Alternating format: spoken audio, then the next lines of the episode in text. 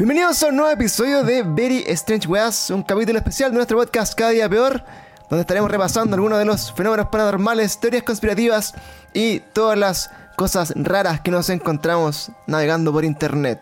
El día de hoy vamos a estar acá, junto a un invitado especial, nuestro amigo Science Wolf, más conocido como Seba, un eh, experimentado físico que tiene mención en Harvard también y eh, conocedor también de la astronomía. ¿Cómo estás, Seba, el día de hoy? Bienvenido a nuestro Very Strange Weas, segunda participación de Seba acá, sí, en nuestro capítulo. ¿Qué tal?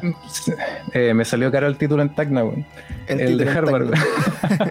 de Harvard, acá de Bellavista, hay un lugar que se llama Harvard, amigo. Puedes ir a, ir a titularte ahí a, Harvard con un par de chelas solamente.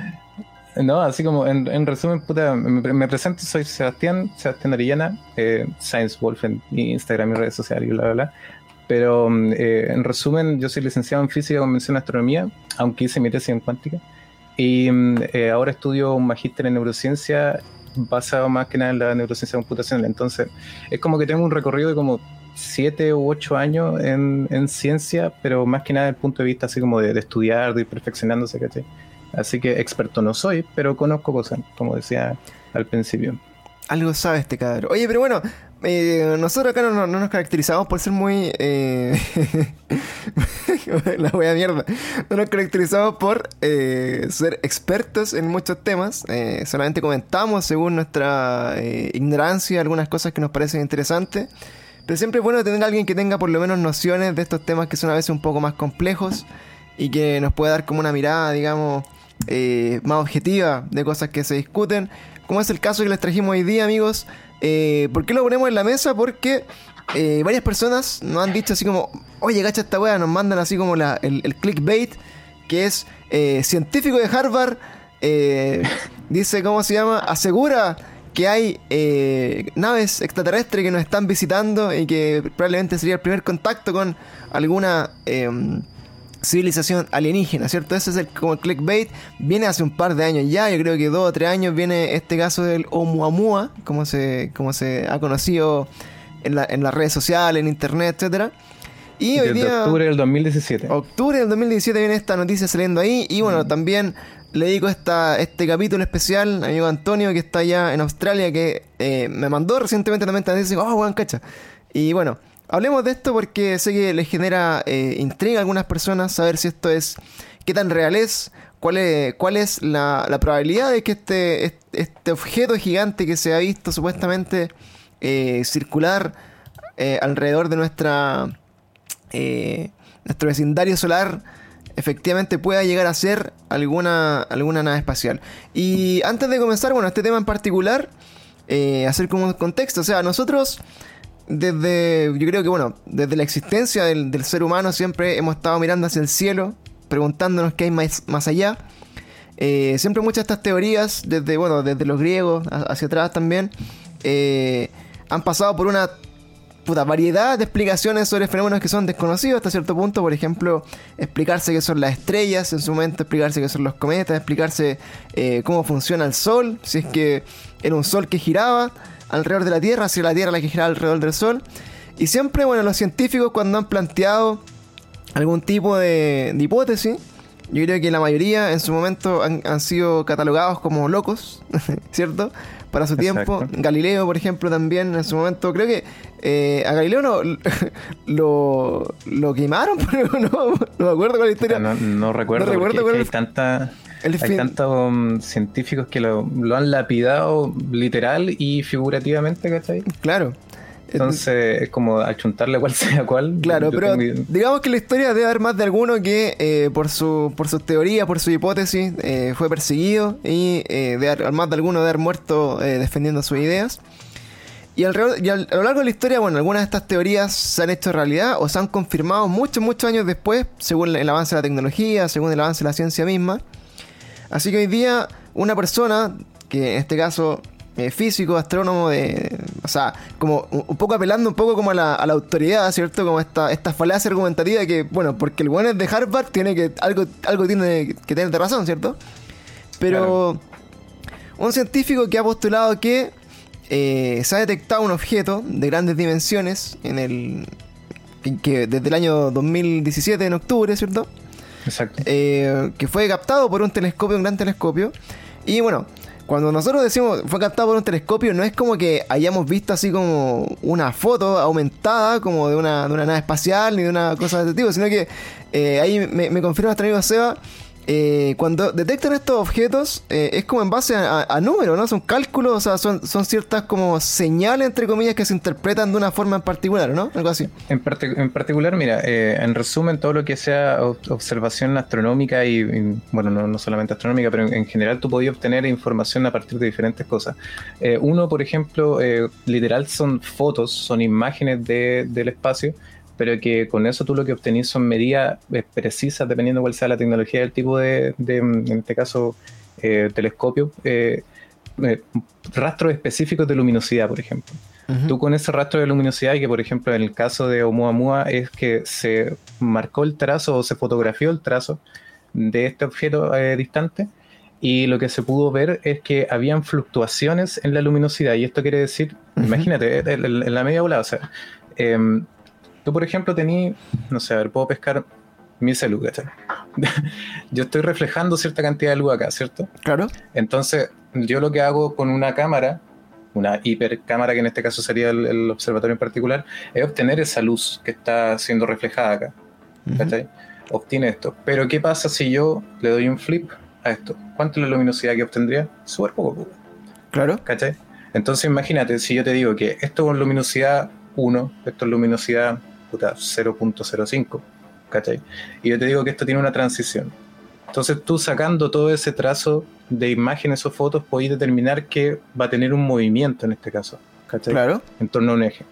Eso es lo que pasó con un Muamua en particular. Que un Muamua literal es como un disco, ¿cachai? Primero se pensó que era como así como un cigarro, como puro, ¿cachai?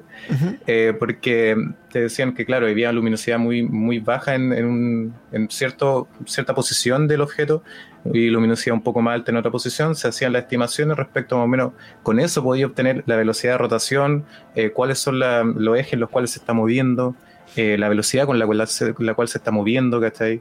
Entonces Oumuamua en, en, general era un objeto que tenía esas características, algo que ya de por sí es un poco eh, extraño, peculiar, si se podría decir así. ¿Cachai? Claro.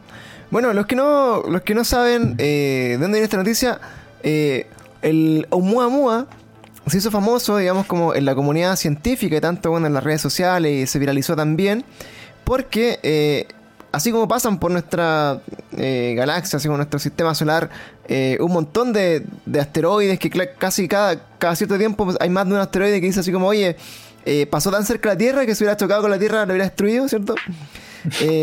la particularidad de este, según lo que entiendo, Seba, es que era como el primer objeto que venía así como del hiperespacio, así venía de una weá así como extremadamente lejos de nuestra galaxia, eh, según como la trayectoria que traía. Entonces, eh, de ahí donde sale como la entrega, o sea, es el primer objeto así como tan grande detectado que venía en una trayectoria como a pasar por nuestro, cerca de, nuestro sistema solar. Y ahí empezaron como la hipótesis, o sea, son eh, objetos tan grandes y, tan, y que vienen tan lejos. ¿No será posible que esto sea en verdad una nave espacial? Que no sea en verdad una sonda alienígena que nos está visitando otra galaxia y que va a pasar eh, cerca de nosotros para saber qué pasa. Y de ahí, bueno, quiero que me expliques tú, que tienes un poco más de conocimiento del tema, eh, ¿qué es lo que te lleva a pensar que esto no es simplemente una gran roca que viene desde otro sistema solar y que empieza a comportarse, digamos, de una forma como extraña, eh, que te permite ahí como aventurarte a decir que finalmente pudiera llegar a ser una nave espacial? ¿Qué, cuál es tu opinión de eso en verdad? Bueno, como te comentaba, primero, claro, como tú bien decías, eh, en este caso, este objeto Muamua eh, tiene una, trayectoria en, este, respecto al sistema solar que es hiperbólica. ¿Qué quiere decir esto? Por ejemplo, imagínense que todo esto, mi puño, es como que al centro, al centro de mi puño está el Sol y alrededor están todos los objetos que tienen eh, la, o sea, que son dominados por la atracción gravitatoria del Sol. Entonces, eso es como nuestro sistema solar, no es solamente los planetas ni los ni solo la estrella, ni el cinturón de asteroides. Hay un montón de, otras, de otros objetos que están alrededor circundante del Sol. Eso para tenerlo claro. Entonces, claro, todos tienen una trayectoria, en este caso elíptica o, como sea, con distintas eh, posiciones, ¿cachai? En, alrededor del Sol. Pero en este caso, Muamua, su trayectoria, al ser eh, hiperbólica, viene desde fuera, entró al Sol y salió. ¿cachai? Por eso se le llaman eh, hiperbólicas. Ahora, ¿qué, ¿cuál es la importancia de esto? No muchas veces pasan este tipo de cosas. Súper extraño porque las la, mm, distancias astronómicas son pero inmensas eh, en comparación a las que tenemos, estamos acostumbrados a, tener, a presenciar. Y lo otro, esto, como tú decías, fue la primera vez que se detectó eh, un visitante, entre comillas, eh, desde fuera del sistema solar. Entonces, claro, primero, con todo esto llamó la atención el toque. Segundo, ¿por qué eh, se descarta directamente, o no, no, es que se descarta, pero sí como que no se puede probar o comprobar que es un objeto natural? En este caso, que puede ser, no sé, por ejemplo, la colisión de dos asteroides, la colisión de un planeta, o, no sé, un, objeto que está dentro del cinturón de asteroides de otro sistema solar, ¿cachai? Porque para tú poder determinar eso, tienen que haberse estos eh, rastros de emanaciones de distintos gases, como por ejemplo lo que pasa en el caso de, la, de los cometas. El cometa, porque nosotros vemos el cometa, porque en su mayor composición eh, hay eh, agua y otros elementos los cuales se evaporan al acercarse más al Sol. ¿Cachai? Entonces, como que mediante eh, distintas técnicas de obtención de datos astronómicos se obtiene este, esta marca o esta huella de, la presencia de estos elementos en, este cuerpo y con Oumuamua no se pudo detectar. No se pudo detectar esa marca específica que caracteriza a un objeto que se está moviendo y que está teniendo una aceleración particular. Entonces, como aquí dijeron, los, así como los astrónomos que estaban viendo esto dijeron, chucha, entonces, ¿qué mierda es? ¿Cachai? O sea, eh, este objeto no puedo decir que es natural, pero tampoco puedo decir que es artificial. Es como, ahí está el tema. Y ahí entra a, que así como dar el currículum resumido. El compadre es tan brígido como que fue el eh, es ex director del Departamento de Astronomía de Harvard. Ya. O sea, no es, cualquier, no es cualquier profesor de Harvard, es como el one que fue de los más brígidos de, de todo. Eh, es brígido. Es, terrible rígido. y, imagínate, tiene puta más de 800 papers publicados. Eh, es reconocidísimo por su trabajo. 800 y, papers, concha de madre. hay que echarle, bueno, yo no tengo ni uno todavía. Ah, y el, tema es que, claro, pues este compadre dijo, puta, no, pues, o sea, puede que esto sea algo, un objeto artificial, o sea, si nosotros no podemos, eh, no tienen la explicación como para decirte que esto es natural, entonces como que está Claro. Como, ¿qué, chucha Entonces, mira, dentro de lo que yo entiendo, así como desde mi ignorancia eh, astronómica, eh, bueno, siendo el Sol nuestro objeto con, mayor masa dentro de nuestro sistema solar, es el que más o menos como que dirige un poco cómo se comportan todos los objetos alrededor, ¿verdad? Los planetas y todas las cosas que giran, en verdad como en base a la, gran eh, gravedad que tiene el Sol es porque los planetas giran alrededor de él y todas las cosas están como en esto y la forma en que interactúan entre ellos. Claro, en, esta órbita en el fondo. Entonces, lo que nos están diciendo este, de este objeto es que tuvo así como el aperso de llegar a nuestro sistema solar y no dejarse regir por la, atracción del Sol. Es más, como que la ignoró según su trayectoria, eso entiendo, ¿no? No tan así, no tan así. No, es como que lo haya ignorado, sino que eh, hay tú podéis decir así, no sé, pues, por ejemplo, la Tierra tiene eh, ciertos efectos gravitatorios, por ejemplo, de la Luna, de los otros planetas, eh, del mismo Sol, eh, un montón de cuestiones. Tú puedes decir, ok, ya, puedo decantar más o menos y clasificar cuáles son las cosas que están afectando a este cuerpo. Pero, por ejemplo, en el caso de los cometas, como decía antes, el cometa tiene otra especie de propulsión. Ya. Hay, otra fuerza involucrada. Y la forma en que se explicó esa fuerza involucrada es mediante la evaporación de estos gases. Ah, perfecto. O, tenía otra fuerza que regía también su movimiento. Y ese, esa fuerza o esa propulsión no tiene la explicación. Ah, ok, ok, ok. Ya, y eso, es que tenía una nave. Eso es lo que te, hace pensar en el fondo que al no estar como influenciado por estas otras fuerzas externas, puede ser una, una fuerza artificial que te explicaría en el fondo que es como una nave espacial que se está en una trayectoria eh, independiente al resto como de las juegas que das pueden afectar, como más o menos por ahí. Exacto. Oye, dentro de esta eh, de esta trayectoria, nosotros acá, bueno, la gente de Spotify que nos está escuchando probablemente no, no va a tener una idea muy clara de lo que estamos viendo acá nosotros en Twitch, por eso vengan a Twitch, porque acá también hacemos todo en vivo, muy didáctico, una clase.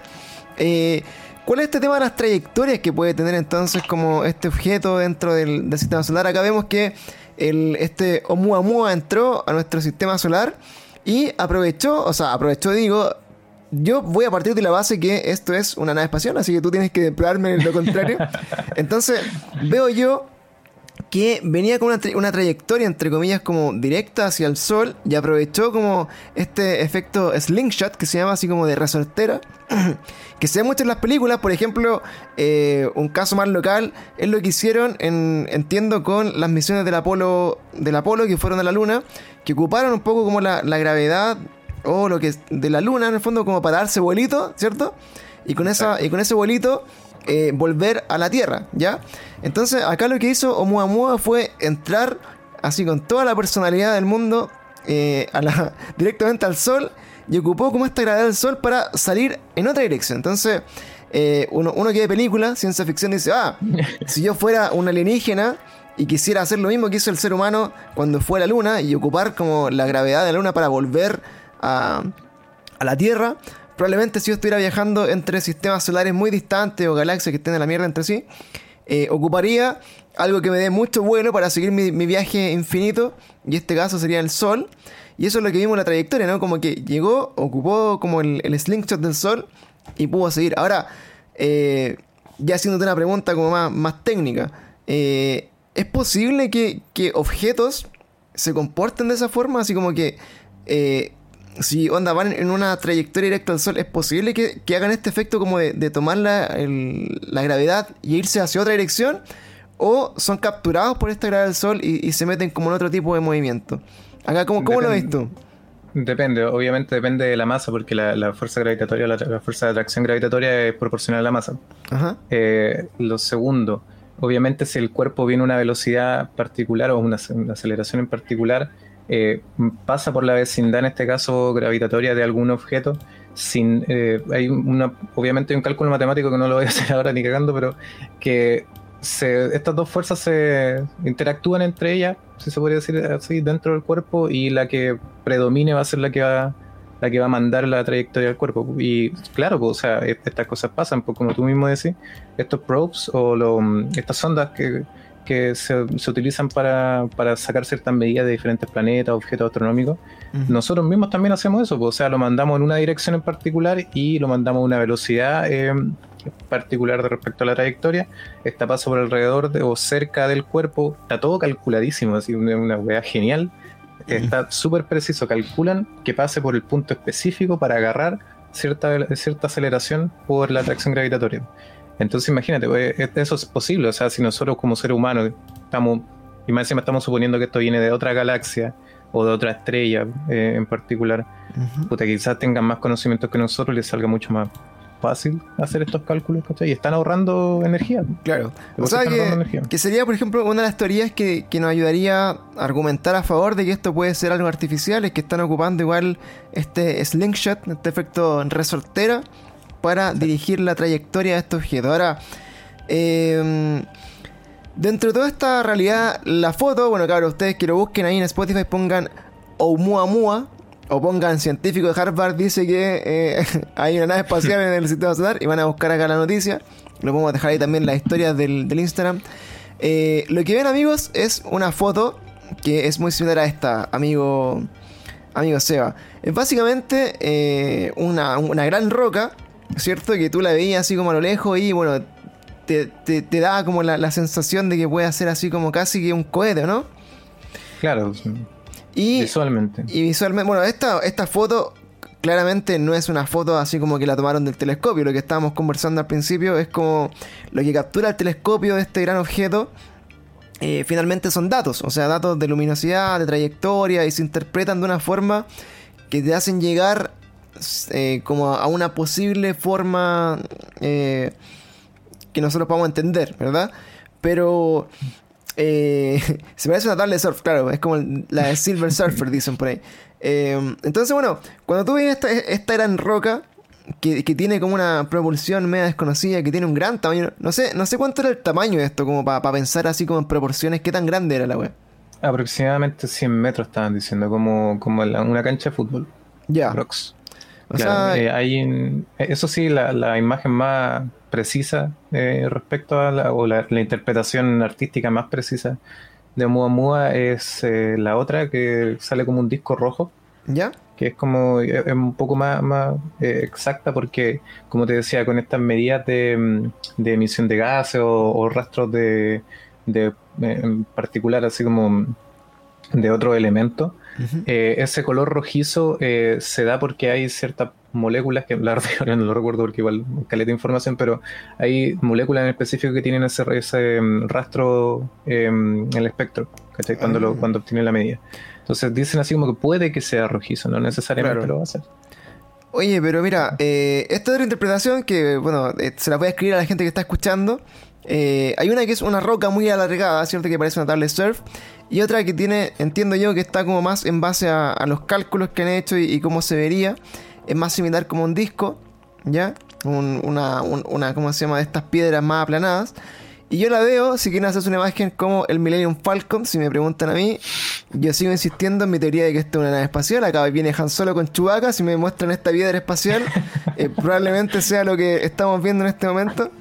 Y bueno, si me hubieran mostrado esta, esta imagen al principio, yo, puta, te lo firmo en todos lados. Esto es una nave espacial, no, no es una piedra. No, me voy. El, halcón milenario con óxido. Exactamente. es como eso, así, y bien machucado, así como bien que. machucado, claro. Como que salió mal. Pero eso. Oye, bueno, en la historia, eh, Seba, eh, no, han sido solamente, bueno, este, este caso del, del Oumuamua en particular, las cosas que han desconcertado a los científicos o que han hecho pensar de que efectivamente estamos, eh, digamos, muy cerca o en contacto en el fondo eh, de, de, estar como finalmente como en, en, presencia de una civilización alienígena eh, más avanzada que nosotros, ¿cierto? Pero aún así... eso es algo que podemos comentar también que tiene mucho que ver con esto que es la, la, paradoja de Fermi. No sé si, bueno, yo creo que tú estás más que familiarizado con este, con esta, ¿cómo se llama?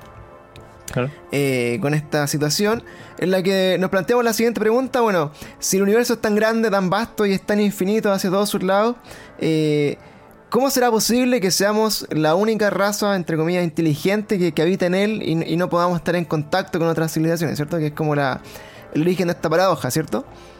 Y, y, dentro de eso, de estas paradojas, nosotros decimos, pucha, eh, cuáles son las posibles interpretaciones, las posibles respuestas. Y, dentro de eso encontramos, bueno, varias eh, alternativas. Una es que quizás dentro de todo el universo, ¿cierto? Dentro de todo, todo, todo el universo, y cómo se dieron las condiciones de la vida, etcétera, una de, las posibilidades, que son en el fondo, o hipótesis dentro de una hipótesis, ¿verdad? Eh, es, por ejemplo, de que seamos la primera civilización, así como en todo el universo, que llegó al nivel de evolución que tenemos nosotros para decir, claro, hay más vida en otros, en otros planetas, en otras galaxias, pero somos los primeros en esta línea evolutiva que nos podemos empezar a cuestionar de por qué no encontramos otra y, podríamos ser nosotros los primeros en salir a buscarla. Es una de las hipótesis. Otra de las hipótesis también es que quizás eh, dentro de este vecindario nuestros vecinos son realmente civilizaciones tan avanzadas, ¿ya? Que no están ni ahí con nosotros. Que no están absolutamente ni ahí con nosotros, ¿cierto? Eh, aquí nosotros podemos decir como civilizaciones, creo que las separan por grado, no, no, no, recuerdo muy bien estos grados, pero son como civilizaciones fase 1, 2, 3 y 4, algo así, nosotros estaríamos como en, la 2 y medio, casi 3 o algo por ahí. Y, una civilización eh, que, que se hubiera empezado, por ejemplo, eh, en la historia inmensa del universo, desde su formación hasta que se creó el planeta Tierra y del planeta Tierra hasta que nacieron los humanos, o sea, es una cantidad de tiempo, pero infinitamente grande. Entonces alguien dijo, bueno, si desde que se nació, se creó el universo, imagínense que alguien hubiera empezado, o sea, que una raza se hubiera empezado a desarrollar eh, en uno de los primeros puntos desde donde la, vida fue posible que, existiera. Y que esa civilización hubiera estado millones de millones de años evolucionando. Hoy día sería una civilización tan infinitamente avanzada que en estricto rigor para nosotros, o sea, para ellos, nosotros seríamos meros eh, granos de polvo interestelar y en verdad seríamos insignificantes como para nosotros, no nos cuestionamos mucho la existencia de la hormiga, que esa es como la, analogía, ¿cierto? Exacto. Onda, Es como eso. ¿Qué opináis de esa, de esa parte de la teoría de, de, que nos ignoren? Bueno, primero, eh, si mal no recuerdo, ahora está, estaba repensando lo de la, paradoja de Fermi. En la escala de la paradoja de Fermi creo que estamos en el 0.7. ¿Ya? Aprox. ¿Cachai?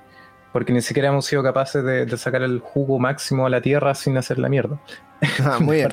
es el, grado de, evolutivo de las civilizaciones, estamos hablando. Exacto, exacto. Pero pasando a lo que me, estás diciendo tú. Eh, bueno, primero, o sea, hay un millón de millones y trillones de estrellas en el universo.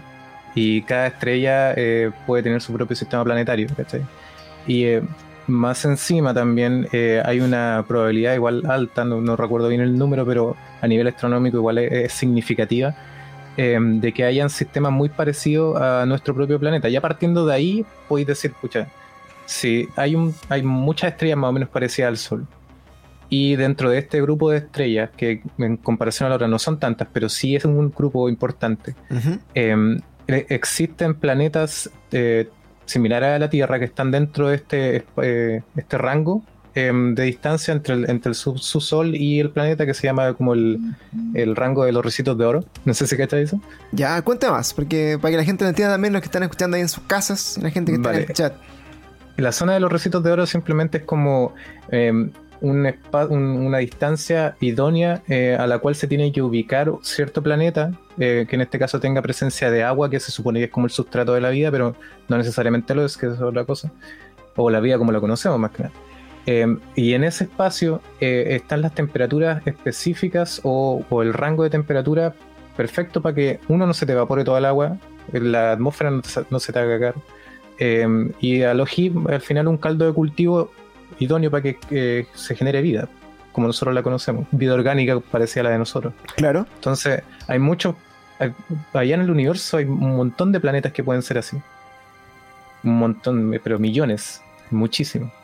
Entonces, como decir, eh, puta, sabéis que en volar nosotros como seres humanos fuimos los primeros evolucionados, es como decir, no sé, es, casi como la teoría, o sea, eh, Em, eh, heliocéntrica, o perdón, eh, geocéntrica en este caso. Es como, como limitarte a eso, Es como limitarte a, decir eh, que allá afuera hay un montón de cuestiones, pues, Ahora, el otro punto que me decís tú. Yo siento, honestamente, que puede que, o creo, más que nada, que, que puede que hayan otras civilizaciones muy parecidas a las de nosotros, muy atrás de nosotros, pero aún así civilizaciones y muy por sobre nosotros. Entonces, una variedad inmensa. ¿Cachai? El problema, creo yo, es el punto energético. Ahora, en la, en la paradoja de Fermi, las clasificaciones, junto con otro tipo de análisis que se han hecho respecto de forma científico y ficción a la vez, es respecto a la energía que puede eh, utilizar o sacar provecho este, esta civilización. Entonces, una civilización que saca un montón de energía y con esa energía puede lograr hacer viajes interestelares, ¿cachai?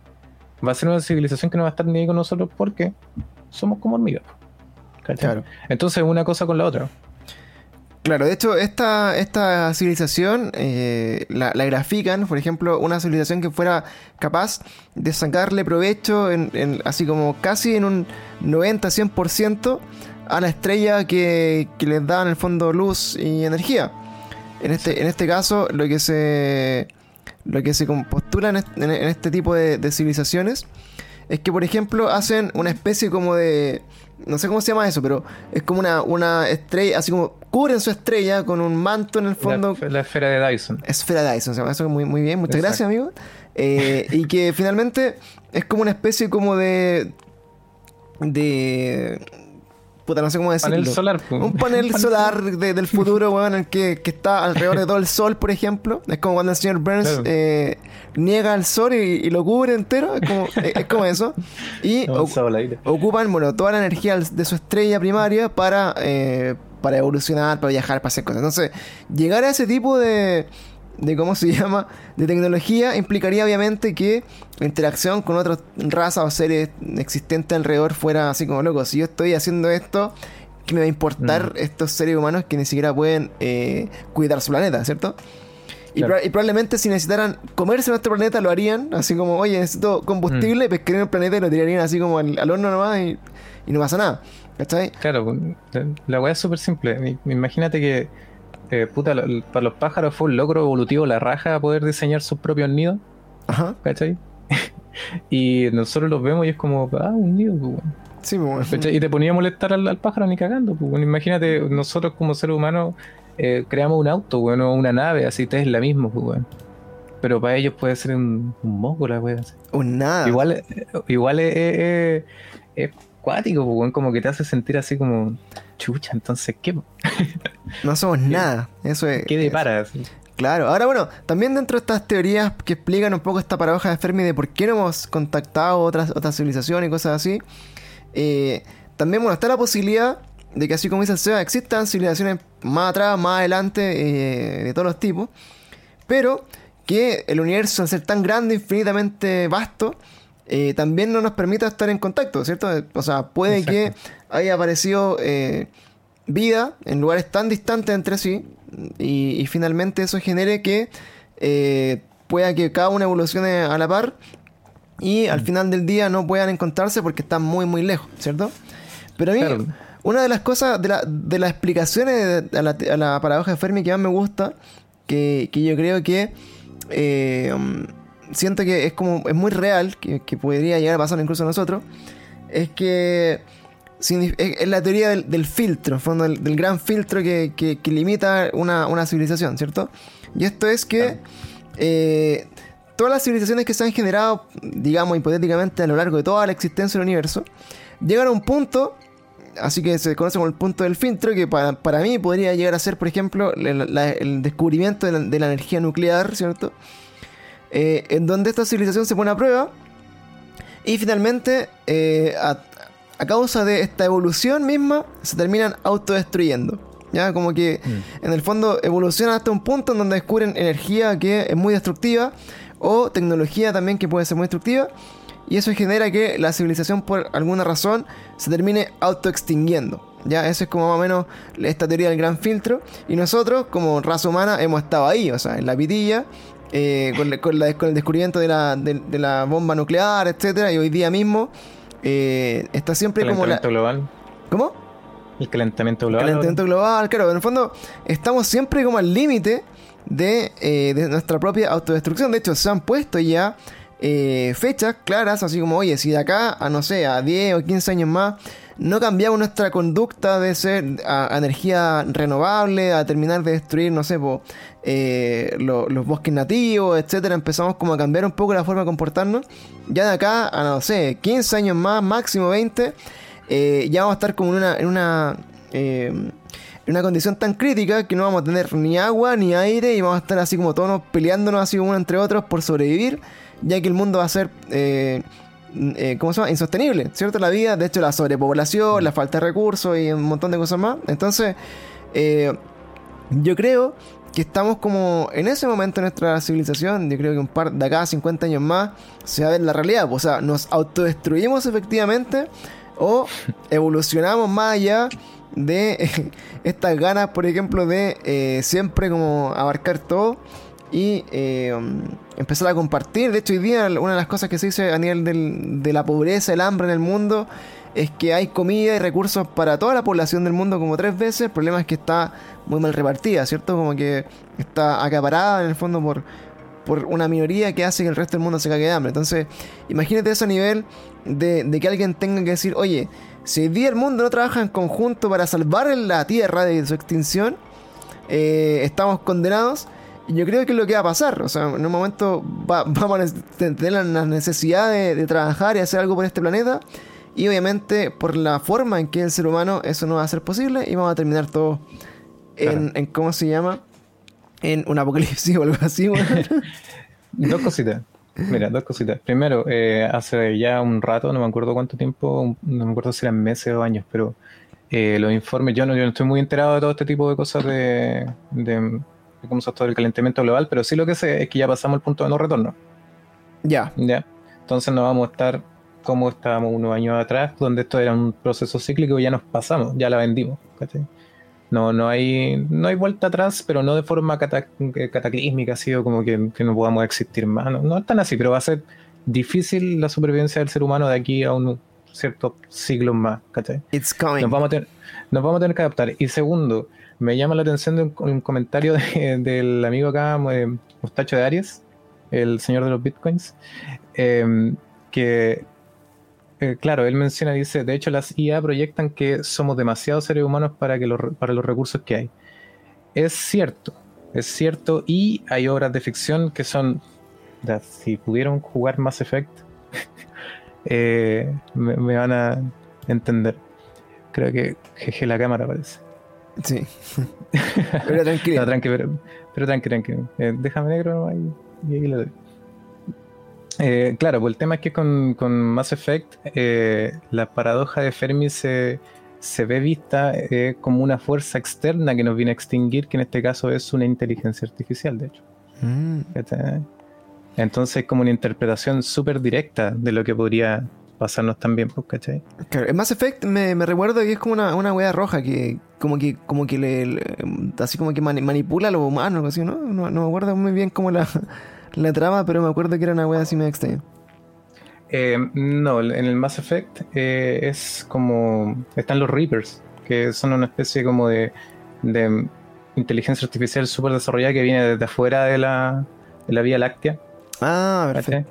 Y lo que hace es como una especie de harvest eh, de toda la. O sea, como que sesga toda la, la raza. Eh, que se podría decir que tienen como un, un coeficiente intelectual para formar una, una civilización. Se pitea todas las civilizaciones.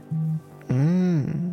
¿Cachai? ¿Y por qué hace esto? Porque hay un ciclo que tiene que existir en todo, en todo esto eh, hábitat, que es que las razas superiores tienen que dejar de existir para que las inferiores suban. Ah, ya. Ahí está el. Ahí está el. ¿Cómo se llama? Ese también es otro de los filtros, en el fondo, para que. Para, ver hasta dónde podemos llegar nosotros. Oye, eh, hay muchas teorías también, bueno, eh, dentro de estas paradojas. Y también, eh, comentando un poco más como la historia. Esto no es primera vez que les pasa a la, a la comunidad científica. De hecho, muy conocida también es la WOW Signal, que, que fue capturada por, por este, este proyecto que se llama el proyecto SETI, que está buscando a través de eh, grandes también, así como, eh, no sé si telescopios o, o so- o radares, pero está siempre como apuntando al universo para tratar de capturar como señales que, que sean muy parecidas a eh, cómo nosotros entendemos la comunicación como a distancia, ¿cierto? Y una de estas señales eh, fue la, la WOW Signal hace varios años, y fue como en los 90, no, no, no recuerdo bien el, el año. Pero era lo que ellos interpretaban, de hecho no, nunca se, llegó como a una conclusión así, no, esto, esto fue tal cosa, creo yo, de lo que me recuerdo. Eh, que también recibieron una señal que ellos interpretaron así como, hey, si esto fuera natural, o si fuera algo como de lo que esperamos dentro de todo lo que conocemos, no se comportaría así. Entonces también fue las primeras veces que eh, se dijo, oye, eh, alienígenas se están contactando con nosotros porque esta señal eh, finalmente no tiene un comportamiento natural según lo que nosotros esperamos de una señal de este tipo, ¿cierto? Pero finalmente siempre terminamos como lo mismo, o sea, son o son, por ejemplo, efectos naturales que están demasiado lejos como de la norma, ¿cierto? Y que no sabemos interpretar y que finalmente lo, lo asociamos a que son artificiales, ¿verdad? Claro.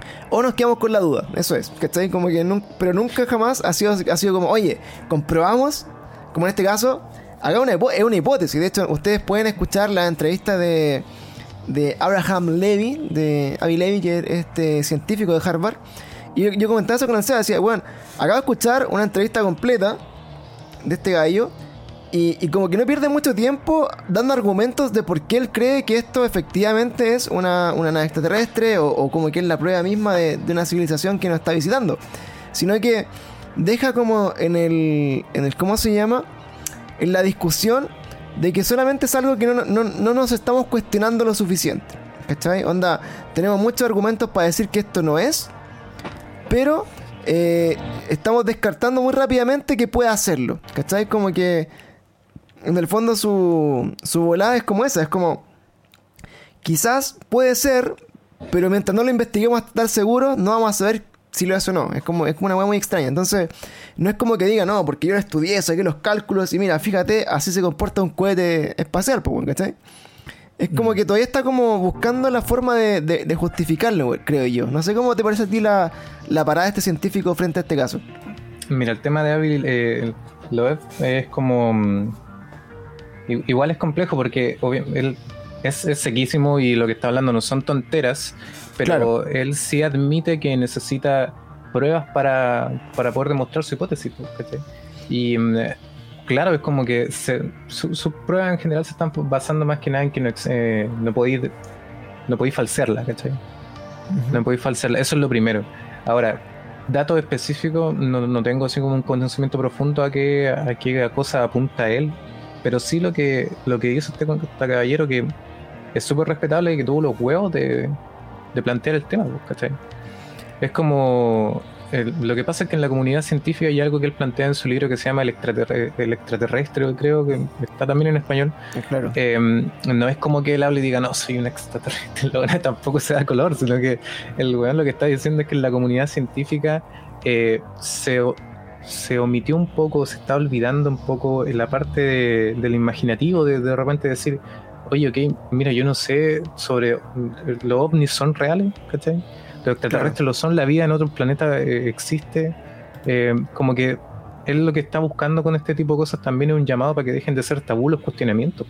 Claro, eso es lo que me llama más la atención. De hecho, eh, lo, dice claramente así como, oye, hoy día se puede crucificar a un científico respetado, entre comillas, como él, por, por tener este pensamiento de decir, oye, ¿por qué no nos cuestionamos si esto de verdad pudiese ser una nave espacial? y descartamos tan rápidamente esa posibilidad que no, nos seguimos eh, preocupando de, comprobar esas teorías, ¿cierto? Y pasó mucho. También da el ejemplo, por ejemplo, la, de la teoría de las cuerdas, ¿cachai? La posibilidad de que existan o de que estemos en contacto, entre comillas, con universos paralelos y que estén sucediendo al mismo tiempo que nosotros, distintas realidades, y cosas así, como que queda como en la teoría, pero eh, se descarta tan rápidamente que nadie se pone a investigarlo así como a fondo.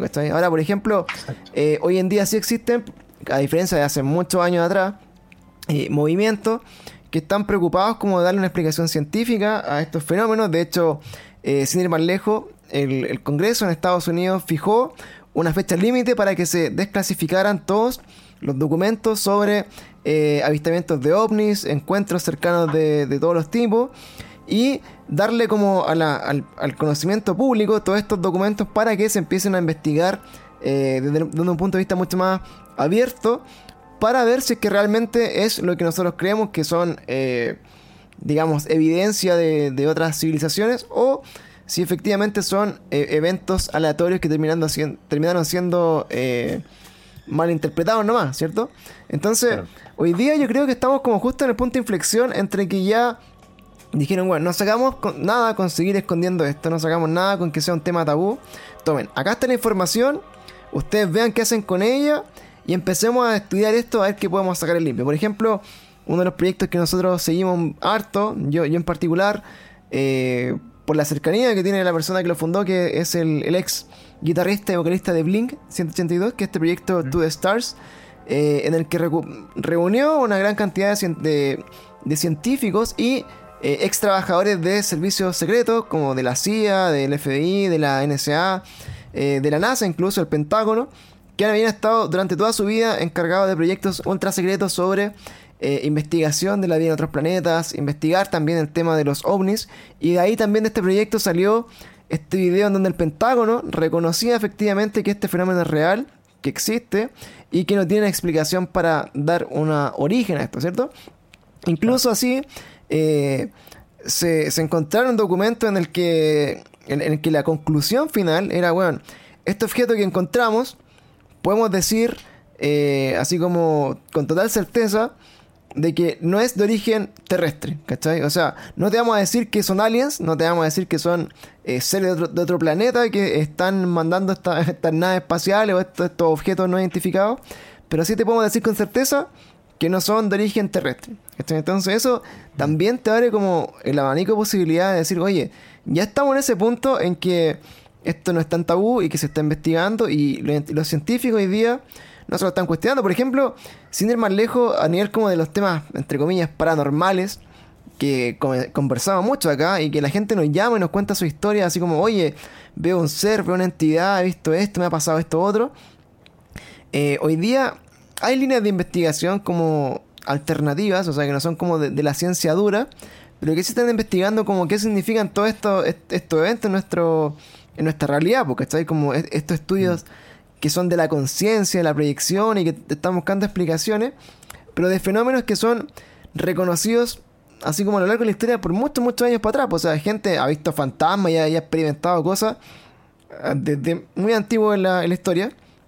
Pero recién hoy día hay personas que se están dedicando a investigarlo científicamente y entender qué son, ¿cachai? Y eso eh, quizás nos acerque, como decimos nosotros, cada vez más a la verdad que ha sido tan esquiva por tanto tiempo, de saber ¿Qué significa en mi vida ver un fantasma? Si es que vida después de la muerte. ¿Qué significa ver demonios? ¿Serán seres de otra dimensión? ¿Serán extraterrestres, como dicen por ahí? Y ahora, bueno, las explicaciones que nosotros tenemos de gente que nos, nos ha conversado, eh, ya así como que trascienden totalmente de cualquier explicación científica racional y eso también nos, abre un poco la mente de decir, puta, quizás hemos estado estudiando estos, estos fenómenos con una lupa distinta a la que debería haber sido desde un comienzo y también empezar a pensar como en, en alternativas un poco más, más open mind. Eh, y, respecto a eso, también te quería preguntarse, o sea, eh, respecto a tus experiencias personales y respecto también eh, a, tu, a tu dualidad científica y con formación científica versus el, el interés sobre estos temas, hoy día, ¿en, qué punto te encuentras? O sea, te, ¿estáis como más al lado escéptico? ¿Estáis más al lado de, creyente de todas las cosas? ¿Estáis esperando alguna revelación científica que te, haga estar seguro? ¿O estáis como ahí al medio esperando agnósticamente que hasta que lo vea lo voy a creer? ¿A dónde estáis? Puta, a ver, así como respondiendo igual o mm, comentando algo que decía ahí respecto a la búsqueda de la verdad, para mí siempre la, verdad es algo que está en constante evolución, ¿cachai? No es algo como estático, ¿cachai? Como que todo va cambiando con el tiempo. Y eh, para el que cache, yo estoy, escuchando por Spotify o el chat la frase nada es verdad, todo está permitido. ¿Ya? Sé que alguien sabe de quién es esa. es un guiño, la raja que. Bueno, Assassin's Creed, Ahí, está Nada es verdad, todo está remediado, esa es la frase. Esa es la insignia, ¿cachai? Eh, y es porque, claro, todo, este, este, juego se basa en buscar la verdad, pues, ¿cachai? Buscar la verdad sobre el fruto del Edén y todo. Bueno, una, una, una bola más o menos cuática. El tema es que, claro, en mi caso, em, lo que, yo creo que lo que te da un, poco la formación científica eh, formal es algo de discernimiento a las fuentes de información, es lo único. No, yo no podría decir que, que te, te, volví escéptico o, algo por el estilo. Hay muchos científicos que, que como que dicen, no, pues esta weá de los fantasmas no existen, los extraterrestres tampoco, em, o cualquier cosa que se te ocurra, ¿cachai? O, el espiritismo y todo lo cuestión. Yo no soy de eso porque yo digo, puta, yo no tengo las pruebas para decirte que no es cierto. ¿Cachai? Claro. No tengo las pruebas. Han hecho, han hecho un montón de montajes donde hacen casas embrujadas y al final se descubre que son mentiras y eso lo único que hacen es que la gente deje de creer, ¿no? Han hecho montajes de extraterrestres también, ¿cachai? Em, un montón de cuestiones, hay un montón de charlatanes, hay canales que son muy nocivos, que yo me he puesto a pelear antes, pero ya no lo hago, em, que, que, son pseudocientíficos, conceptos como entrelazamiento cuántico, campo cuántico, em, neurociencia eh, astral o cosas por el estilo, Cabrón, no busquen información de ahí. Si no sale en Nature, Science, I fucking love Science, o ese tipo de, de, cuestiones así que son revistas, así como un diario. Es un, diario, son posts super piola. Si no son una fuente de información confiable y que te demuestre con algo que te, diga así como, mira, yo te lo te, estoy diciendo no solo por mi experiencia, sino que por algo medible que esto es así, ya, comparte tu postura, ¿cachai? Pero nunca hay, nunca hay que quedarse con eso de rebatir ¿cachai? Algo que tú no estás experimentando y que tampoco soy capaz de explicar. ¿cachai? Eso es como, para mí es lo principal. Claro. Y es lo que estás en este caso Babiloev.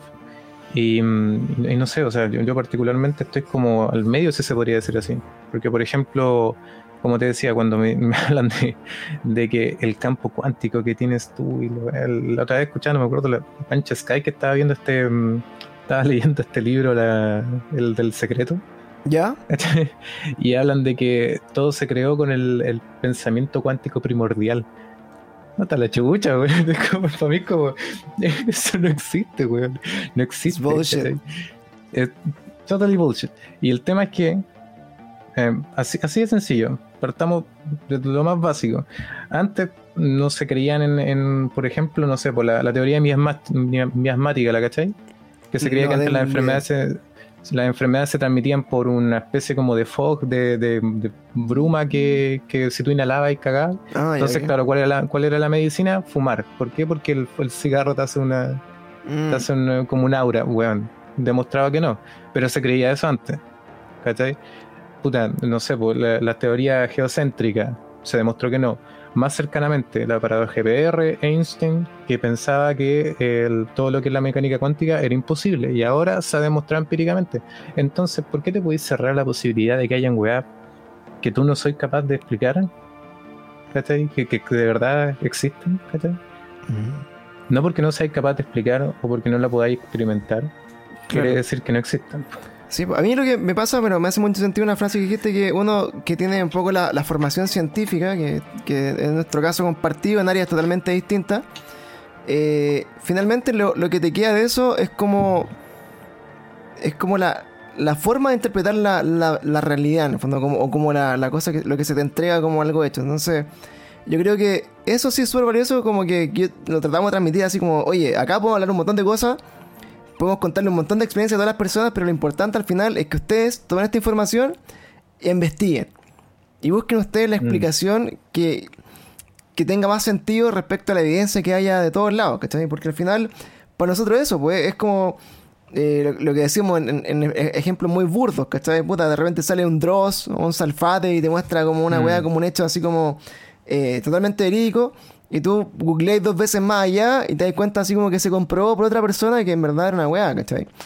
Pero, pero falta como ese, eh, no sé, como ese sentido un poco más, más pragmático de decir, oye, esto lo voy a investigar así como la, la lupa de la ciencia y voy a buscar una explicación. O sea, no queriendo buscar eh, una explicación científica que lo niegue, sino que eh, buscar realmente investigarlo de una forma seria. Por ejemplo, mm, ¿quién lo hizo así? En este gran documental de los terraplanistas, ellos quisieron ocupar el método científico para demostrar que la Tierra era plana y se encontraron con la sorpresa de que realmente no era plana. ¿Cachai? Entonces, claro, por último, tener como, como las ganas de hacerlo bien, aunque quizá el resultado no fuera el, esperado, y, te encontráis con realidades que, que son así como, puta, imagínate que esos buenos hicieron ese experimento se hubieran dado cuenta realmente que la Tierra era plana y, como que nadie en la vida hubiera querido así como investigarlo y, bueno, cáchate esto.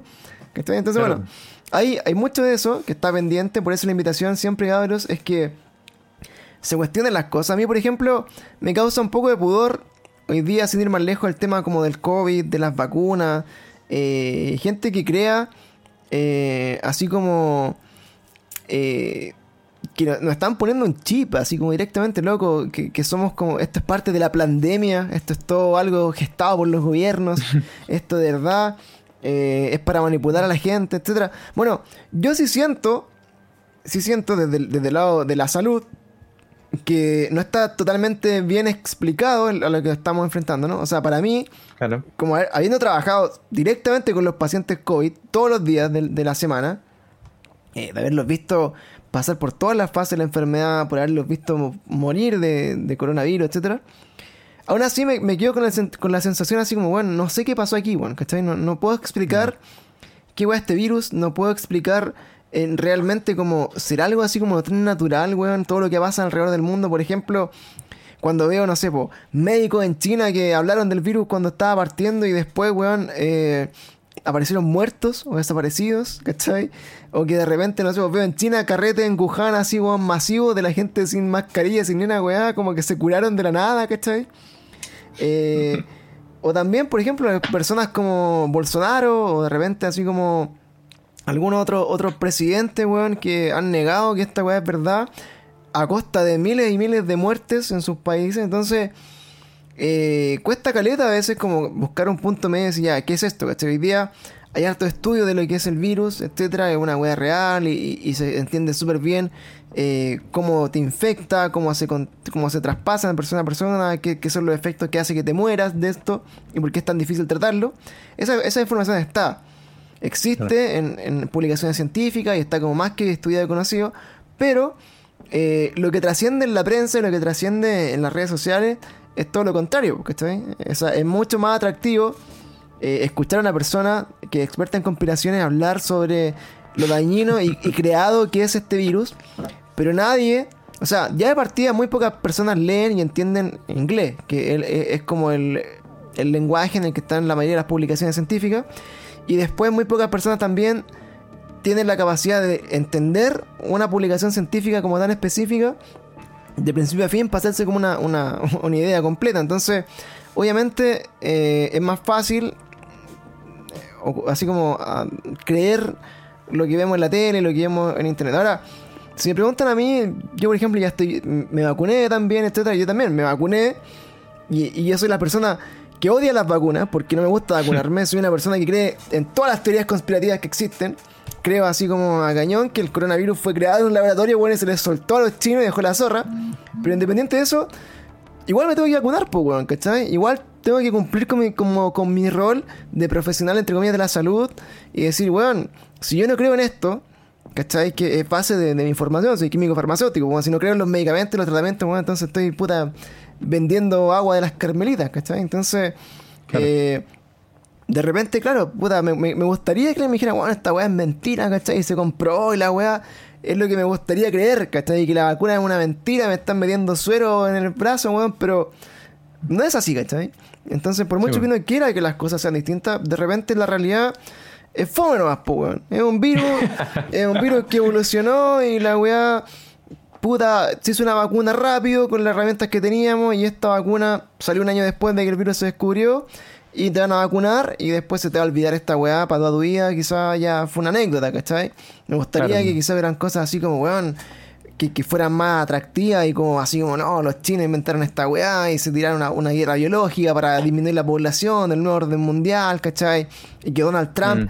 realmente es eh, una persona que descubrió todo este plan y que estaba en contra de esto, pero por eso como que los poderes fácticos lo bajaron de su gobierno y, bueno, sería bacán creer eso. Y hay gente que lo cree, ojo, que esta weá es una mentira y que Donald Trump, bueno, casi que era como el Mesías y que fue, que fue acorralado en su gobierno, entonces, puta eh, no sé si estaremos viendo información muy sesgada quizás, o quizás realmente somos ovejas dentro de este rebaño científico también. Es una combinación, Es una combinación. Pero hoy día yo creo que finalmente el, resumen de, todo lo que nos pasa, ya sea con esto, por ejemplo, estos casos como de el Omamua o el coronavirus, así.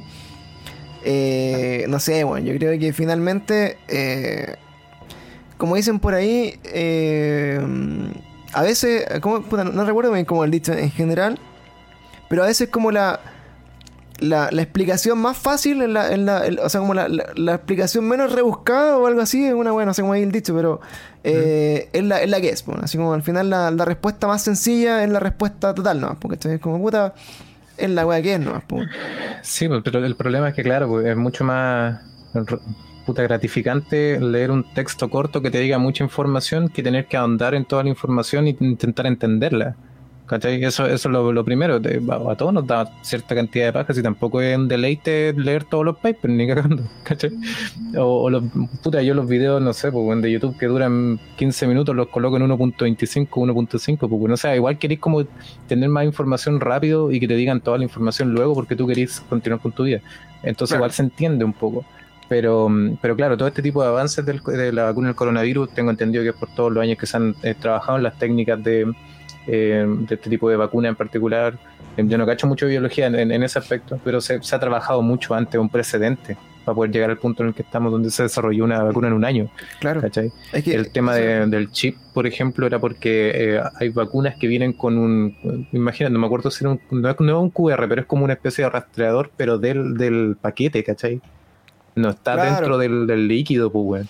O sea, claro, bueno, la teoría conspirativa de, los chips es porque, puta, en algún momento en una TED Talk salió eh, Bill Gates hablando y, en el fondo como siendo el, puta, como que vaticinó el coronavirus, ¿cachai? Y habló de mm. una weá real, o sea, si tú ves la historia para atrás, de hecho, eh, no hay que ser como puta un vidente para entender las cosas que nos pueden pasar. Si de hecho, por algo los Simpsons eh, predicen el futuro, weón. No, no, predicen el futuro porque haya un weón que sea un vidente en una esfera de cristal ahí, sino que los guionistas de los Simpsons y, el grupo de gente que trabaja en esta serie eh, son personas que trabajan en. O sea, para que ustedes lo sepan, son científicos algunos, ¿cachai? Que colaboran con los episodios porque son weones que, que entienden muy bien cómo se puede comportar la humanidad, ¿cachai? Respecto a las cosas que puedan pasar, o, y, y, tienen como expertos de toda la área que pueden decir así como, oye, ¿sabes qué? Por como es la gente estúpida en Estados Unidos, es probable que algún, algún día un weón como Donald Trump salga presidente. Y esta weá te lo dice, no sé, un, experto, un experto en ciencias políticas te dice, loco, ¿sabes que En algún momento esta, esta weá, por cómo se ha comportado la historia, puede que pase. Y lo ponen los Simpsons. y la weá es como, oh, los Simpsons ven el futuro. No, bueno, son cosas que están estudiadas y que tienen explicación, ¿cachai? Entonces, Mm. eh, a ese nivel, claro, por ejemplo, sin ir más lejos, el tema de, no sé, po, de las películas, ¿cachai? Hay una película que se llama Contagio, ¿cierto? Y Contagio te muestra 100% todo lo que pasó durante el coronavirus, todo. ¿Cachai? Los escépticos, los buenos que vendían, eh, por ejemplo, los que se robaban las vacunas, que eso ya también pasó en Chile, que se robaron vacunas, weón, no sé dónde, como en, en Curicó, no sé dónde, escucha. Con la Play 5. Claro, te, te muestran también, por ejemplo, al, al que te dice como no, tienes eh, la real cura para el COVID son eh, esta terapia alternativa, que es una flor, ¿cachai? Ah, que cura la weá, etcétera. Entonces, si lo están viendo en una película que es como de hace 6 años y que pasa hoy día en la historia, es porque, weón, seguimos tendencias, somos, el ser humano pasa por estos ciclos de, de, de- de muerte, enfermedad, o sea, han habido... La ¿Cuántos, peste negra, po. ¿Cuántas pestes, cuánta, cuánta gente ha muerto por enfermedades de, que no eran descubiertas. Y hoy día, en vez de pensar, oye, esta vacuna es un chip para manipular a la población, deberíamos decir así como, weón, qué, qué afortunados somos de que en tan poco tiempo salga una, una vacuna que tenga un grado de efectividad razonable como para que la gente en verdad se pueda eh, evitar, ¿cachai? Como más muerte o más contagio, más weas, porque entonces... Que claro, es que lo- el problema que tenemos ahora actualmente en nuestra sociedad es, la- es que es una sociedad que está mezclada con mucha información y desinformación. po, Claro, ¿Cachai? O sea, la, la, la desinformación de por sí es mucho más dañina que el, el desconocimiento. ¿Cachai? Es mucho más dañina. Hay algoritmos que están diseñados para desinformar. po, O sea, Mm. eh, eh, es- pasa mucho eso, pero por eso, por eso yo encuentro que algo que es súper importante que ojalá todos los medios lo intenten hacer eh, o, o- o los sistemas educacionales como ense- enseñar a buscar información, claro. enseñar a cómo distinguir una fuente de información fidedigna eh, y, y- y claro, esas fuentes, esas fuentes perdón, no son infalibles, pues, ¿cachai? Tú tenés que buscar más información, no quedarte solamente con un canal de YouTube, ¿cachai? Que te está diciendo cierta información en particular. Si Claro. ese compadre no se sabe todo. Sí, o sea, ¿cachai? es- es, Entonces- es una opinión al final. Exacto, ser un poco más crítico y eh, aceptar que hay cosas que tú no entendí y que podía obtener la información un poco más eh, precisa de, de una fuente eh, específica, ¿cachai? O sea, existe, está ahí. Que, que no lo conozcan no problema- significa que no existe. Ese, ese es como la. Exacto, ese es exacto. como la- el- el- el resumen. El problema es que eh, lamentablemente estamos ahora en una sociedad que es una mezcla al final entre eh, un mundo feliz y 1984. ¿cachai?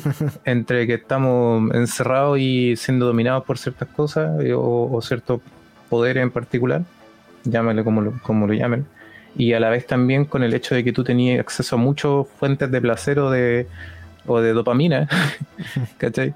que pueden ser tanto redes sociales o cualquier otro tipo de cosas que no necesariamente son banalidades, sino que son cosas en las que no tenéis que enfocarte tanto a veces, eh, que es fácil distraerse y como decía también en el libro de, de concepto de Huxley, que al final habían tanta ten- tenían a disposición tanta información, tantas cosas ahí como, como importantes, que te era, te era aburrido llegar ahí. Era aburrido porque al final tenías fuentes de, de alegría, dopamina, oxitocina y todo ese tipo de neurotransmisores que te mantienen ahí como, como eufórico, contento y te sentís rico, pues, te sentís Claro. bacán, te sentís así como, como completo porque eh, al final es, todo eso input de información que tú querís, pues, tú seleccionás. Claro. Eso, eso igual es cuático. O sea, en este fenómeno, por ejemplo, eh, es lo que pasa, ¿cachai? Por ejemplo, eh, si tenéis, por ejemplo, eh, no sé.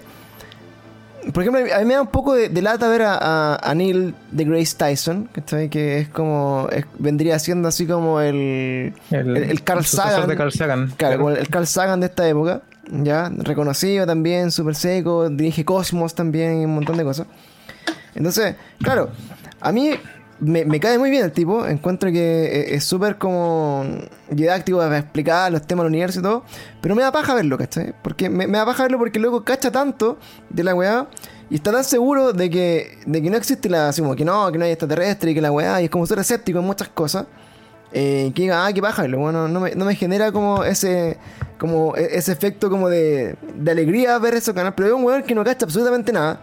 Un weón que en su casa eh, buscó weas por internet y empieza a decir, bueno, se ha descubierto una nueva raza alienígena y lo veo entero. O sea, me vamos una hora de ese weón hablando Y en ese rato no me cuestiono así como este, este es un pobre culiado igual que yo que está leyendo cosas que, que no tienen ningún fundamento, pero es entretenido verlo, ¿cachai? Entonces, eh, eso también es, un temazo, ¿cachai? Como que la información real es como, puta, lo, lo, que te enseñan de verdad en las redes sociales o los videos de YouTube, lo asimiláis como, puta, estoy en una clase, bueno, estoy en el colegio, qué paja. ¿Cachai? No, no quiero mm. en mi tiempo libre estar estudiando, quiero ver weá entretenida. Y weá entretenida vienen de la mano de estos weones que te venden, no sé, ideas que no, no necesariamente sean eh, las más aceptadas en la comunidad científica, entonces es como, es como raro. Es que el, tema es que igual hay, eh, primero hay muchas fuentes, hay algo que discuto con, varios amigos y de hecho le mando un saludo a mi amigo que está conectado y se suscribió recién, o sea, se, te, dio follow recién, que mm, es el tema de que tenemos a disposición mucho, muchas distracciones como decía antes, muchas fuentes de, regocijo que, no requieren un trabajo previo o una dedicación. también estamos acostumbrados a lo inmediato. ¿cachai? Entonces al final es como que está todo ahí. Y obviamente tú vas a buscar lo, que es más fácil. Pues, si estamos diseñados para eso también, pues, como para ahorrar energía. Pues, Exactamente. Estamos diseñados biológicamente para eso.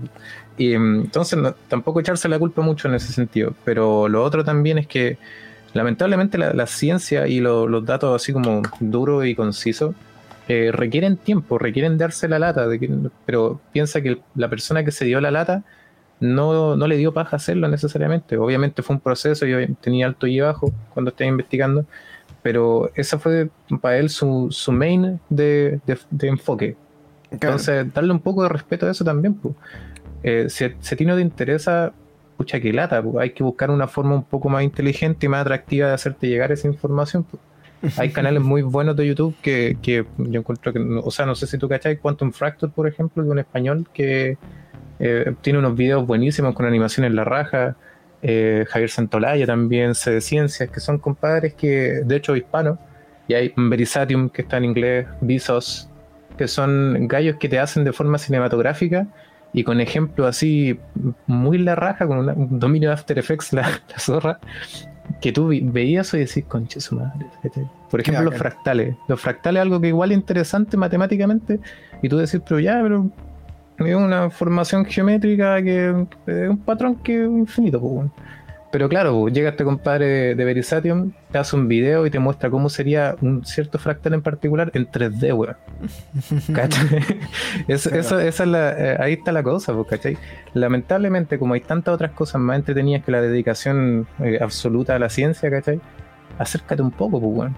Hazlo entretenido, pues. Ingénete, pues, Si, si, si tenías un doctorado y un postdoctorado en no sé dónde yo creo que tenéis la habilidad también como para bajar el tema un poco y, y de ahí escalarlo, como lo hizo Richard Feynman, que un gallo seco. Pues, tú, tú, si ahora, por ejemplo, pescáis los libros de Richard Feynman que te enseñan física desde lo más básico hasta cierto punto que, que está bordeando lo, lo, que es cuántica o física moderna, weón, eh, aprendí igual, porque el gallo te lo explica de una forma así que es entrete. Sí, bueno.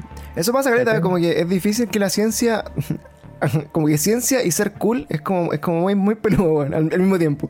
Entonces, como que. entonces, por eso, como que hay, hay canales que lo han, intentado, ¿cachai? Tratan de, acercar un poco como un lenguaje más, más mainstream, como estas cosas.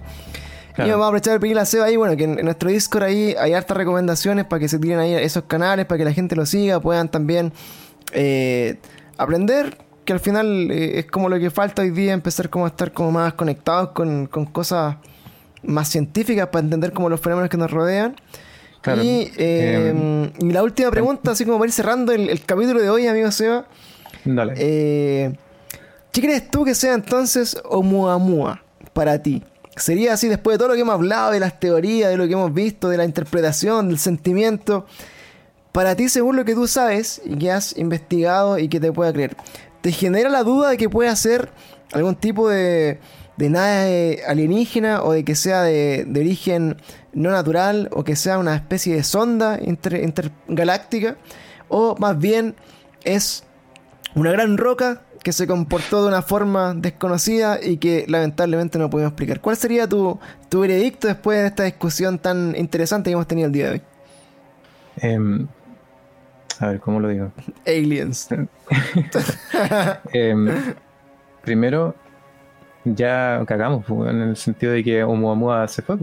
Su, su órbita ya nos dejó, nos mandó saludos, no lo vamos a ver quizá nunca más. Entonces ya adquirimos los datos y con eso estamos y era. No podemos decir si es que es artificial o si es natural. Lo que yo creo, honestamente, no importa, weón.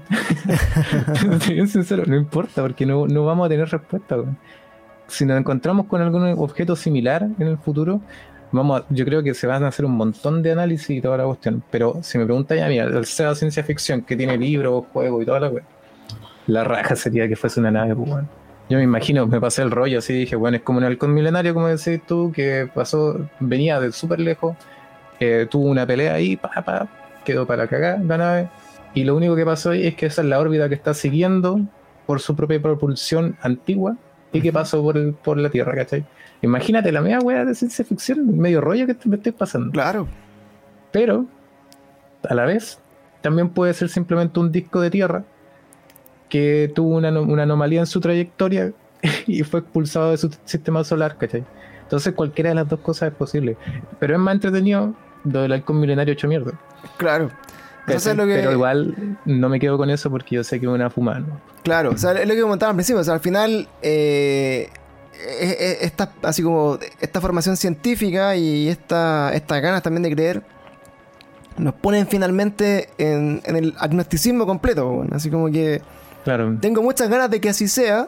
De hecho, no he tenido la existencia de ni la posibilidad de.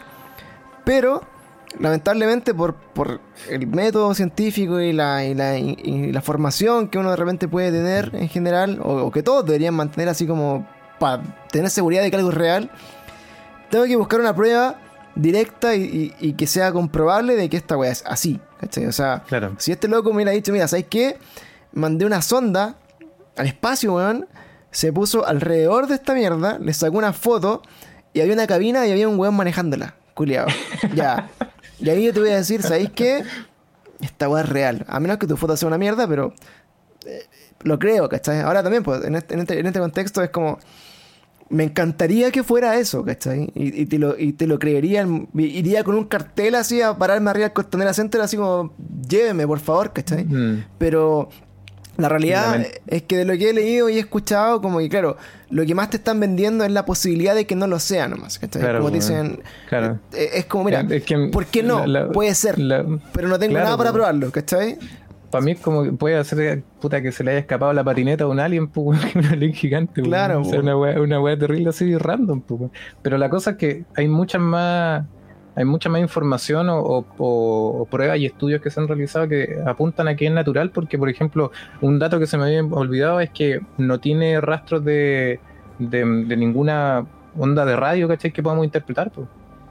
como de mm. forma artificial, pues no tiene ninguna frecuencia, nada así como como de ese estilo que tú pudieses decir, ok, esta weá puede que sea una nave que está vacía, pues, porque está así como se hizo una formación rocosa por los años, no sé, no, tú puedes inventar hipótesis pero eso se llama hipótesis. O sea, mientras tengáis una hipótesis que se base eh, respecto a lo hecho, que podáis falsearla o comprobarla, es una hipótesis, weón. Hay que respetar eso. Claro, eso, es lo que pasaba con, con Loeb, es que como que, bueno, de lo poco que leí al final de su entrevista, lo que escuché, como que no encontré su. No, encontré como cuáles eran las bases de su hipótesis. O sea, lo, lo, que más encontré fue toda la comunidad científica te va a decir que esta weá es algo natural. Yo mm. quiero creer que esto no lo es y voy a buscar pruebas.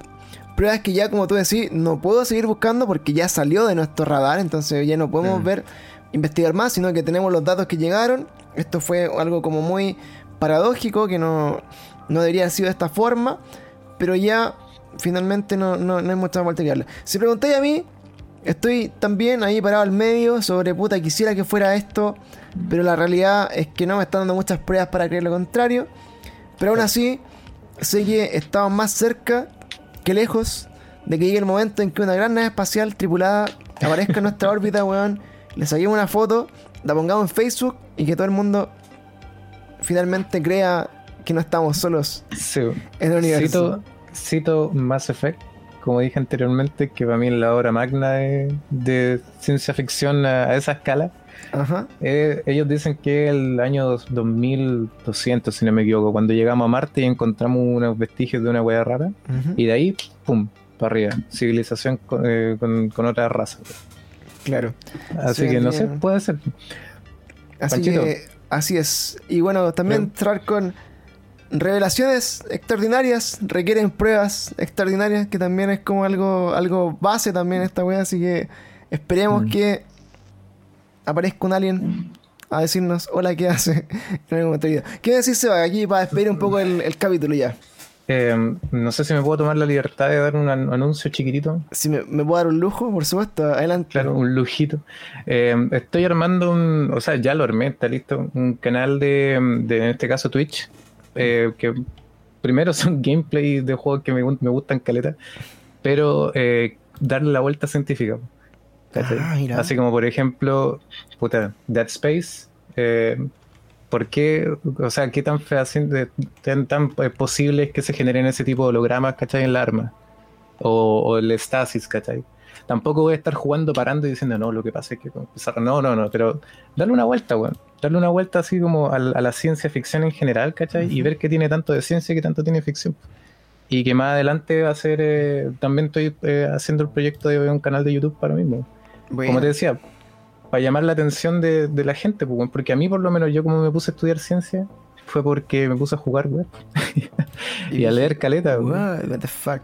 Oye, déjanos tu canal de Twitch para que la gente te, vaya a seguir. También la gente que nos escucha en Spotify pueden seguir también a nuestro amigo Seba en su canal. igual que mi nombre de, Twitch, Science-Wolf- Science-Wolf guion bajo, pueden buscarlo acá entonces en Twitch amiguitos con eso Seba va a estar ahí tratando de jugar de, un punto de vista, eh, bueno, muy diferente de lo que hago yo, que es jugar y, huevear con los juegos, pero acá le vamos a dar Me están pidiendo recomendar libros, Una pequeña. Hoy, bueno, partimos con algunas preguntas que tenga la gente del chat, a, nuestro amigo Seba ahí que nos estuvo acompañando en este capítulo, si tienen alguna duda de, lo que conversamos hoy día, eh, qué esperan, así como alguna, eh, no sé, recomendación, algún libro, algún canal aprovechemos nuestra, nuestra eminencia ahí eh, astronómica.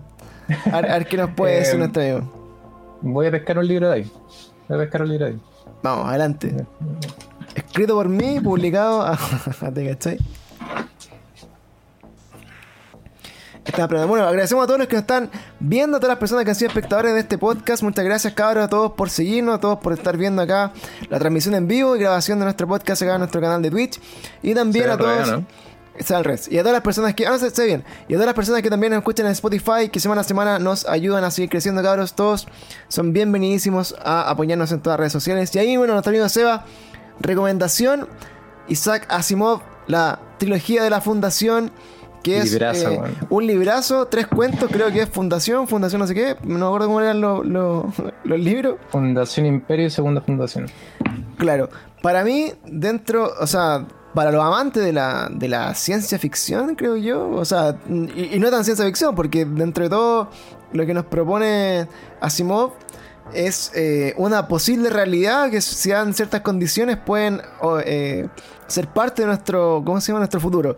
Cuéntanos un poquito de, este, de esta trilogía de la Fundación y, más o menos hacia dónde va para la gente que sea más eh, neófita en, en, esta lectura. Uf, Fundación, ¿por qué un libraco?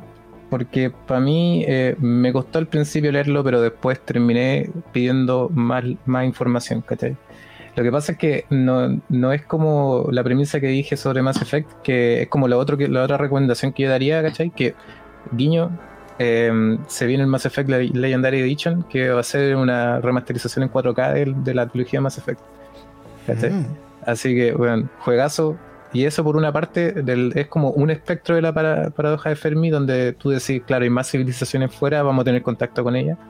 Y en cambio Fundación es el caso en que la civilización humana está tan, tan desarrollada que va a llegar a un punto de declive y de barbarización. Mm. De barbarie brígido. Entonces, ¿qué pasa? Que un, un, grupo de científicos, en este caso son matemáticos, son otra clase de matemáticos, matemáticos probabilísticos que determinan, ¿cachai? Eh, qué es lo que va a pasar, como que hacen un gran plan eh, para los siguientes milenios. Entonces, lo que pasa es que durante el libro te van contando diferentes historias con diferentes tramas en diferentes épocas de, la, de todo este proceso de la fundación. Y es como un drama geopolítico. es como un libro de Tom Clancy, pero que te da esa, esa pizca de, de ciencia ficción que igual es la raja. Y hay unos personajes que son la raja, así muy, muy bien estructurados. Y te engancha el libro, bueno, te, te engancha el libro después de, la- de un par de los primeros capítulos introductorios, te empieza a enganchar, y se va complejizando cada vez más. Y la diferencia está, es que en este caso estamos solo en la galaxia, bueno. Mm. no hay nadie más. ¿Cachai? Forever Alone. Oye, eh, mira, interesante el, el libro también. Obviamente, Isaac Asimov, escritorazo, tiene harto libro también. Bueno, eh, el de inteligencia artificial, o sea, el de Yo Robot también es de, de Asimov, ¿no?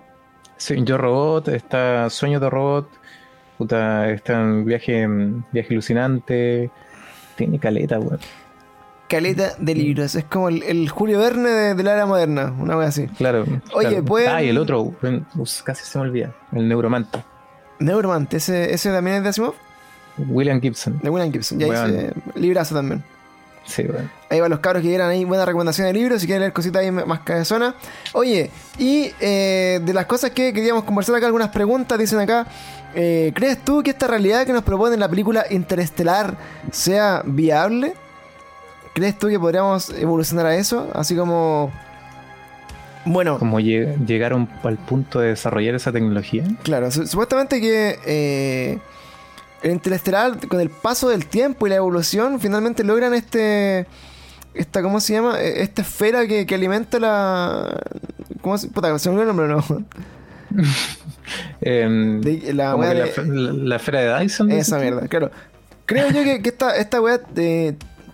En Interestelar, como que. el- Sorry si alguien no la ha visto, spoilers. eh, como que llega a eso, ¿no? Llega, llega a, ese, a ese punto en que. En que, ¿cómo se llama? La, la, la humanidad evoluciona y después también pueden, al parecer, como deformar la realidad, como que pasan a ser como seres de cuarta dimensión, una weá muy extraña, no sé. Claro, no, no sé, una, una fumada menos cuática. Em, creo que no, no sé si mencionan la esfera de Dyson. No, no, tengo entendido que no. Pero mm, así como llegar a poder. Bueno, de partida estamos. La, la humanidad está buscando la forma de poder eh, dominar esta fuerza que es la, esta fuerza extraña que es la gravedad, pues, bueno. Entonces, yo creo que de tanto buscar, buscar, buscar, no- vamos a encontrar, ¿cachai? La, la partícula portadora quizá, o, o quizá otra forma de, de poder eh, manipularlo. Entonces, podría ser posible, podría ser posible. Pero de ahí como la trata interestelar, yo podría decir que es, eh, bueno, lo que he discutido con amigos y hay video análisis también de, de estos canales Quantum Factor y cosas así.